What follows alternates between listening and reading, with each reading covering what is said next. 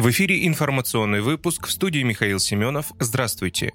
Евросоюз заморозил российские активы. На 68 миллиардов евро Евросоюз заморозил российские активы, пишет издание «Политика» со ссылкой на документ Еврокомиссии. Большая часть этих денег оказалась в Бельгии – 50 миллиардов евро из 68. Дальше следует Люксембург, в котором заморозили активы на 5,5 миллиарда евро. По оценкам Еврокомиссии, из общей суммы примерно 33 миллиарда евро – это национальные резервы России, однако точная сумма неизвестна. Напомню, после начала российской военной спецоперации на Украине западные страны страны усилили санкционное давление на Москву, заморозив примерно половину российских золотовалютных резервов около 300 миллиардов долларов.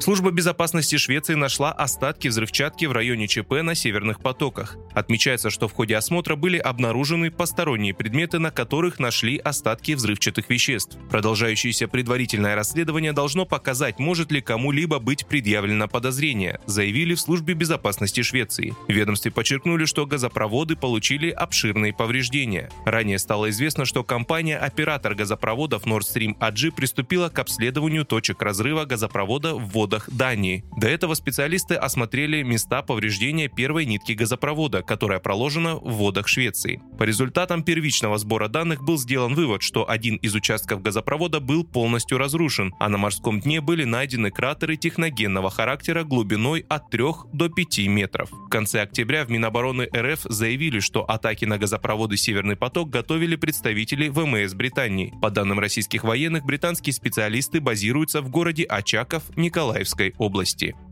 Медведев заявил, что тема денег для Украины становится в США токсичной. Конгресс США рано или поздно приостановит безоглядную поддержку Киева, а Америка всегда бросала своих друзей. Такое мнение высказал замглавы Совбеза России Дмитрий Медведев в своем телеграм-канале. По его словам, конгрессмены требуют тотальных проверок того, куда ушли гигантские средства и куда пойдут новые десятки миллиардов, запрошенные президентом страны Джо Байденом, которого на капиталистском холме метко обозвали вице-президентом Украины. Медведев добавил, что киевские власти власти, понимая, что поток помощи вскоре может иссякнуть, утратили остатки реальности и в выступлении требуют все новых и новых санкций против России и все больше денег Запада на войну.